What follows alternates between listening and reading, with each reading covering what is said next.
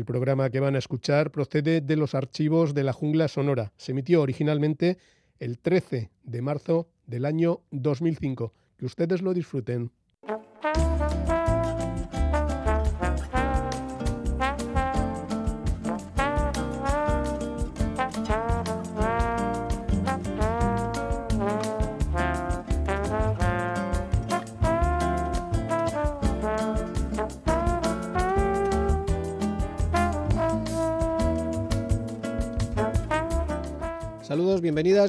A todos a un nuevo encuentro monográfico aquí en la sintonía de Radio Euskadi y obviamente con este programa musical con más de 15 años a cuestas que es La Jungla Sonora. El saludo de quien nos habla en esta edición 3038. Joseba Martín, ¿qué tal? ¿Cómo va eso?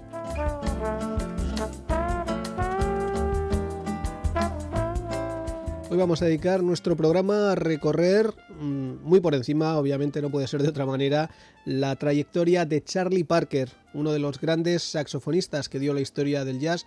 Falleció hace 50 años. Este mismo sábado se cumple ese aniversario especial y por ello hemos querido convertir este monográfico junglero de la edición 3038 en una especie de gran espacio Lindegar. Así que el jazz va a ser nuestro acompañante con un protagonista único que será Charlie Parker, hombre nacido en 1920 en Kansas City y fallecido cuando contaba solo 35 años de edad. Dicen los médicos que asistieron a la autopsia que parecía el cuerpo de alguien que tenía 60 años.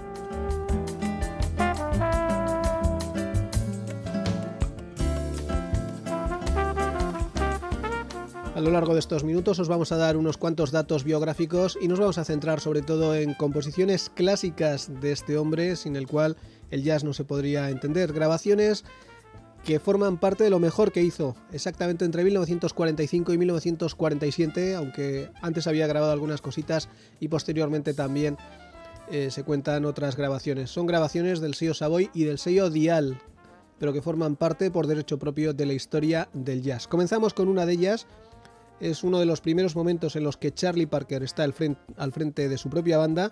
Le acompañan un jovencísimo Miles Davis, está también Dizzy Gillespie como apoyo moral más que nada porque apenas se le deja notar en las grabaciones. Está también el piano de Argon Thornton, el bajo de Carly Russell y la batería del legendario Max Roach. Esta es una grabación donde están todos ellos.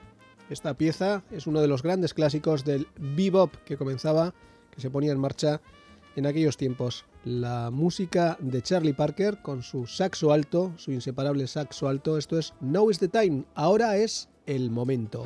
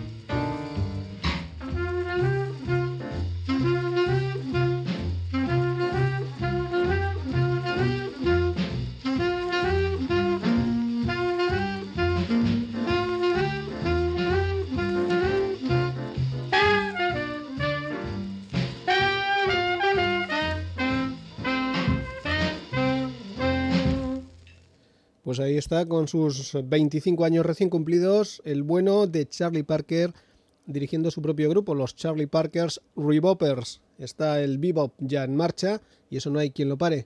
Y durante una serie de años irá coincidiendo al principio con Miles Davis y luego unos años también verdaderamente brillantes junto a Dizzy Gillespie liderando este nuevo movimiento musical que a la larga ha quedado como uno de los grandes saltos, una de las grandes revoluciones de la historia de la música popular.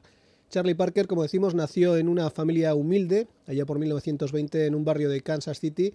A los 13 años ingresó en un, en un instituto donde tenía posibilidades de desarrollar, digamos que ciertos estudios mm, musicales y a partir de ahí empieza a tocar en la banda de alumnos. Pero claro, ahí es lo que te toque y a él le adjudicaron la tuba. Su madre no quedó muy contenta y afortunadamente para la historia del jazz se gastó unos cuantos ahorrillos que le quedaban a la pobre mujer para comprarle un saxo alto precisamente para cambiarle al hijo de instrumento y hacer algo que estuviera más a su nivel. Entonces, ¿qué es lo que ocurrió con, con este hombre de Kansas City? Pues simplemente que se dedicó a meter horas él solito y aprender de forma autodidacta eh, su forma tan peculiar de tocar, que a la larga ha sido su seña de identidad. Eh, se escuchaba eh, al principio a sus grandes compañeros de ciudad, como eran Ben Wester o Lester Young, les intentaba imitar y al final, pues ya cuando solo tenía 15 años empezó a tocar en directo porque ya había conseguido carné de músico profesional del sindicato de músicos de, de la ciudad.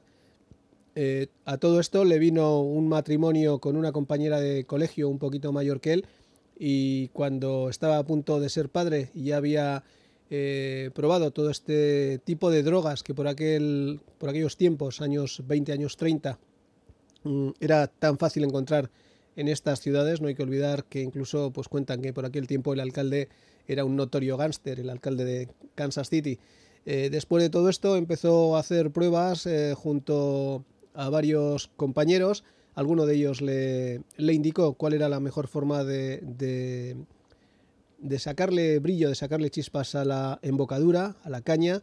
Y precisamente con este tipo de, de aprendizaje muy básico, pega el salto hasta Chicago y finalmente salta hasta Nueva York. Allí sobrevive fregando platos en un restaurante donde todas las noches suele estar el pianista Art Tatum. Así que poquito a poco este hombre que tiene muchas ideas en la cabeza se va haciendo sus contactos y en breve estará preparado para hacer sus grandes grabaciones, sus grandes composiciones, como esta de esa misma sesión de noviembre de 1945 con el mismo grupo. El título es Billy's Bones. Es una pieza muy muy interesante porque tiene eh, ese estilo imprevisible que tenía, pasa un poco como con Jimi Hendrix en la guitarra. Eh, uno no se espera que puedan salir todas esas notas de ese instrumento que en principio es una simple guitarra eléctrica. Lo mismo pasaba con el saxo alto de este hombre, de Charlie Parker.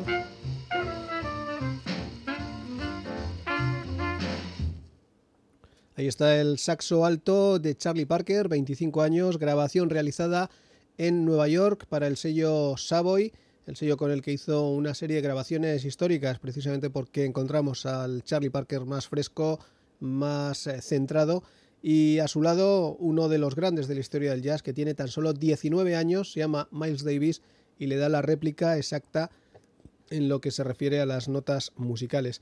Seguimos contando la historia de este hombre que, como decimos, se fue a Nueva York en busca de mejores oportunidades y ahí estuvo un tiempo eh, fregando platos en el mismo restaurante donde tocaba todas las noches este gran eh, pianista del que os hemos hablado, el señor eh, Art Tatum. Él le presentó a una serie de músicos y ahí estuvo varios años hasta que logró entrar en la banda de otro pianista importante, un pianista de, rhythm and blues y de jazz llamado Jay McSann, que como él era de Kansas City y que habitualmente se movía por toda esa franja de, en ese circuito que ponía prácticamente en la misma carretera Chicago y Nueva York. Así que cuando Jay McSann decidió mm, volverse a casa, a Kansas City, Charlie Parker optó por quedarse en la Gran Manzana. Ya para entonces había hecho una serie de grabaciones al lado del gran Jay McSann y había eh, tenido oportunidad de, formar parte de una banda residente que estuvo durante bastantes días en el Savoy Ballroom de Harlem. Así que por primera vez allí se encontró con Dizzy Gillespie, con el que compartiría esa especie de liderazgo legendario del movimiento bebop. Seguimos con estas em, viejas grabaciones de Charlie Parker en esa sesión también de 1945 para el sello Savoy encontramos una pieza muy interesante titulada Coco, eh, que sigue un poco precisamente esas eh, nuevas ideas del bebop de Dizzy Gillespie y del propio Charlie Parker, apodado Bird por una serie de personas, porque dicen que volaba, volaba muy alto, y a todo el mundo asombró cuando hizo en esta composición, titulada como decimos Coco, la inclusión en la parte final de algunos acordes de la pieza Cherokee, una pieza un tanto exótica compuesta por un director de orquesta británico como es Ray Noble, que tiene también grandes clásicos en la historia del jazz a su nombre. Pues aquí está este Coco, una pieza que seguramente vais a reconocer porque desde que la hizo Charlie Parker hay cantidad de gente que la ha incorporado a sus propios repertorios, aunque es casi imposible igualar lo que hizo el propio Charlie Parker en aquella grabación de Nueva York de 1945.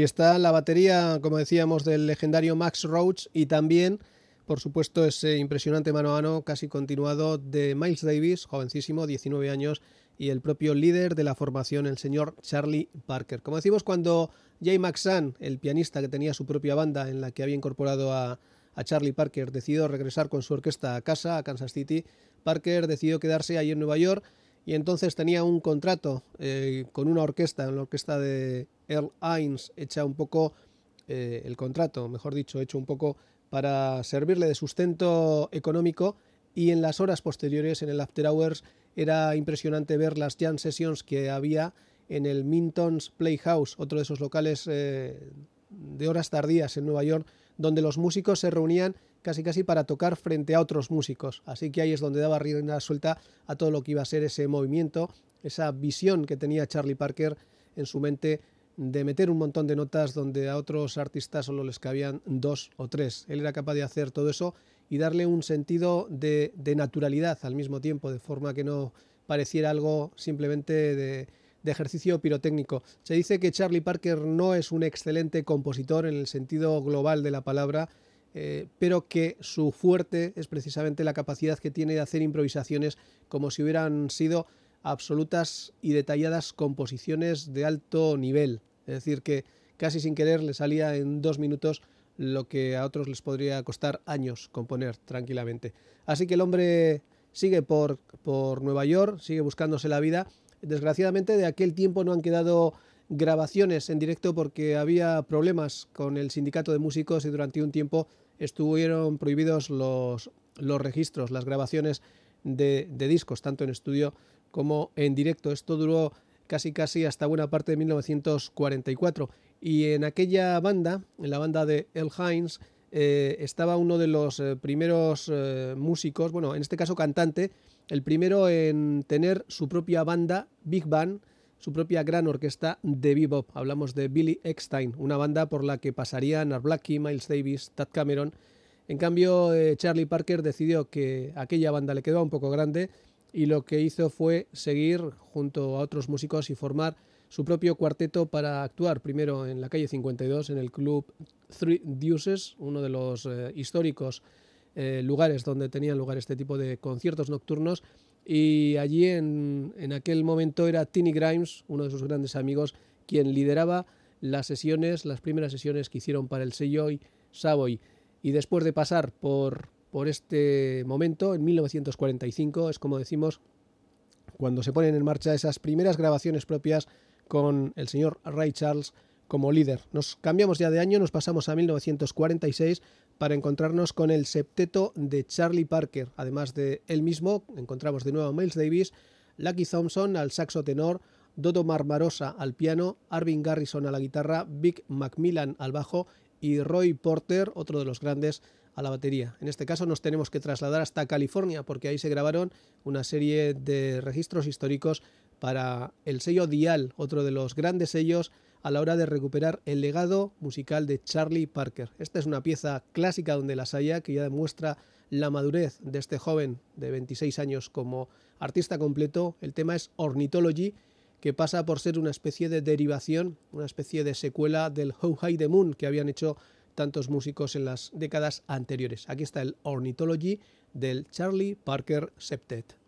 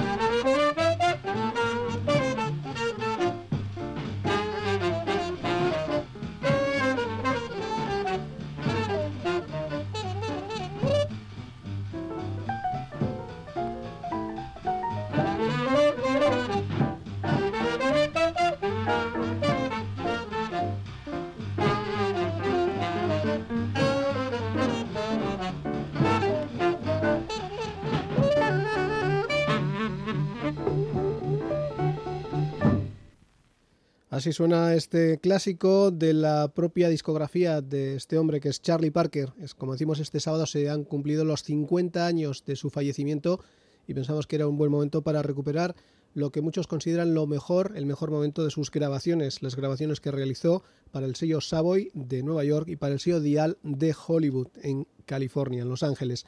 Nos vamos a quedar ahora con algunas de las entregas, algunos de los momentos en que Charlie Parker se metió al estudio en California. Hubo como dos momentos, unos eh, iniciales en los que estaba a pleno rendimiento, había mm, encontrado que en Los Ángeles era bastante fácil dar con la heroína y hay otros momentos en los que eh, el exceso de droga en su cuerpo le juega malas pasadas y cuentan que durante algunas de esas grabaciones californianas apenas podía mantener el saxo agarrado. Eh, hay que recordar que en 1945, a finales de ese año, eh, Dizzy Gillespie y Charlie Parker, encabezando un sexteto estelar, se van precisamente a California para tocar en un club importante con el que han conseguido un contrato sin embargo, la experiencia es un fracaso musical y económico. Buena parte de ello es responsabilidad directa de Charlie Parker, que por aquel momento, como decimos, tiene una adicción total a la heroína y hay noches incluso en que no aparece por el club o que incluso está tocando y se pierde, se le va la olla. Todo esto provoca que Dizzy Gillespie decida no tocar más con él, algo que cumple eh, durante buena parte de su vida, salvo en contadas eh, excepciones que, bueno, digamos que sí apiada un poco de Charlie Parker y accede a ponerse a su lado en el escenario o en el estudio. En cualquier caso, cuando Gillespie regresa a Nueva York, Charlie Parker se queda en Los Ángeles dada la relativa facilidad con la que allí encuentra la heroína. Sin embargo, su cuerpo no resiste esta marcha, esta caña que se mete y lo tienen que ingresar en un hospital psiquiátrico de Camarillo, en las afueras de Los Ángeles. Esto os lo contamos después. De momento nos quedamos con una de esas creaciones cuando el señor Charlie Parker estaba en ese momento de gloria. Grabación en Nueva York, grabación en Hollywood, precisamente en marzo de 1946, este clásico entre los clásicos que es Una noche en Tunisia.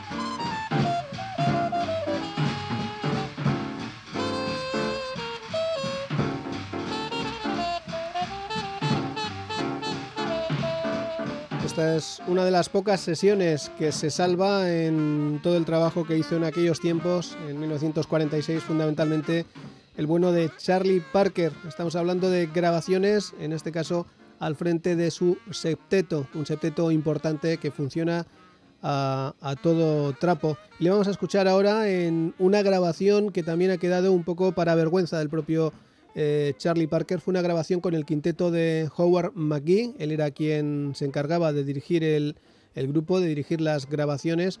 Y nos encontramos a un Charlie Parker exhausto. de forma que aunque él es un poco el protagonista indirecto de estas grabaciones por la trascendencia que estaba teniendo en esos, eh, en esos momentos, su saxo alto no suena cuando debe y se pierde algunos momentos importantes. Esta es una grabación de aquel verano del 29 de julio de 1946, pocos días antes de que Charlie Parker, el cuerpo de Charlie Parker, dijera basta y se encargaran de llevarlo a ese hospital estatal Mm, a esa especie de psiquiátrico para recuperarle dentro de, lo que fuera posible y convertirle otra vez en un músico importante. Pues aquí estamos con la orquesta de, este, de este trompetista que es Howard McGee, completan la formación Jimmy Van al piano, Robert Kesterson al bajo y de nuevo Roy Porter a la batería. Y por supuesto el saxo de Charlie Parker, que en este clásico Loverman el amante, la canción del, del, amante se pierde el comienzo, entra tarde y mal, como vais a poder comprobar. Estamos en las horas bajas de Charlie Parker.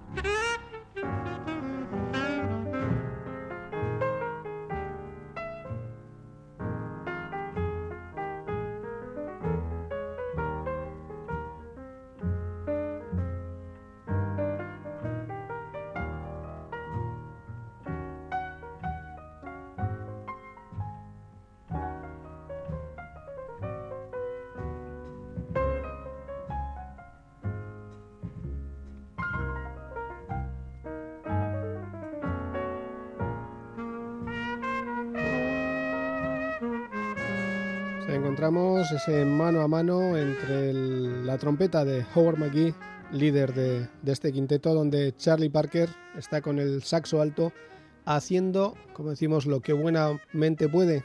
Su cuerpo apenas responde ya y está a punto de ingresar en ese hospital para iniciar su desintoxicación y su recuperación como artista, como músico.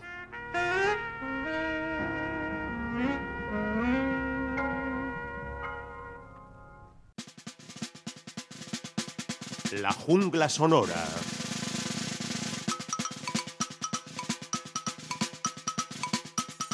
De los sonidos más clásicos a los más inesperados.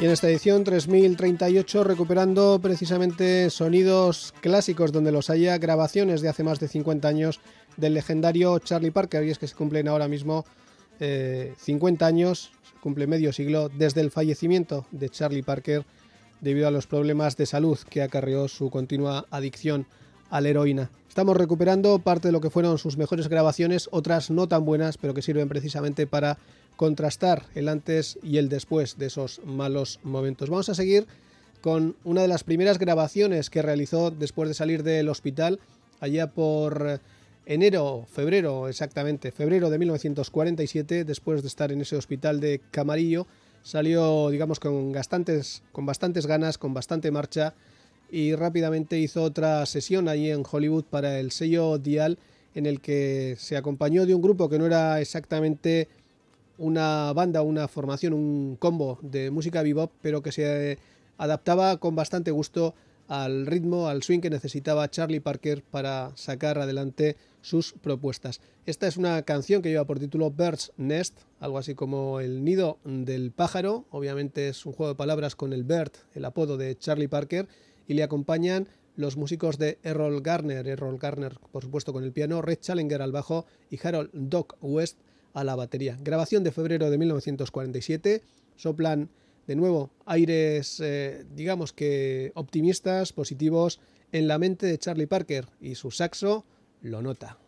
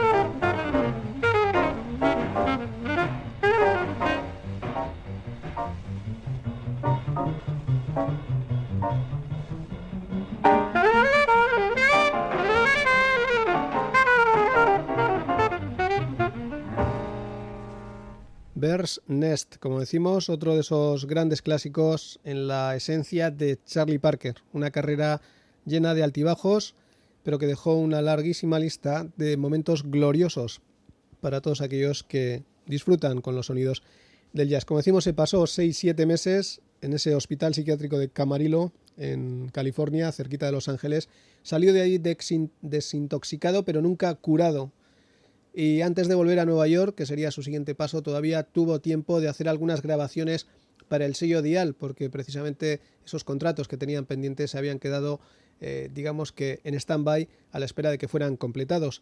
De hecho, Charlie Parker había prometido para ese regreso la grabación de cuatro nuevas composiciones originales y al final no pudo ser. Simplemente cogió un poquito de material de aquí y de allí y sacó adelante el contrato como pudo. Una de esas piezas importantes que casi casi fue de las únicas novedades que pudo grabar para el sello Dial Records eh, Charlie Parker en estos difíciles momentos fue esta que lleva por título, lo hice casi todo, Relaxing at Camarillo, relajando, relajándome en Camarillo, ese es el nombre de ese hospital psiquiátrico, de ese hospital estatal. Y encontramos una pieza que en la que Charlie Parker al frente de sus New Stars, ahí estaba el trompetista Howard McGee, al que le debía algunos favores previos, Barney Kissel a la guitarra, Red Calendar al bajo, Don Lamont a la batería y también encontramos el, piano de Dodo Marmarosa y el saxo tenor de Wardell Gray. Con todos estos artistas y con Charlie eh, Parker al frente, hicieron esta pieza, Relaxing at Camarillo, eh, que tenía tal complejidad rítmica en el concepto inicial de Charlie Parker que hubo que repetir unas cuantas veces hasta que al final se dio con la toma buena, exactamente la que se publicó en aquel año de 1947. Esto es Relaxing at Camarillo, Charlie Parker.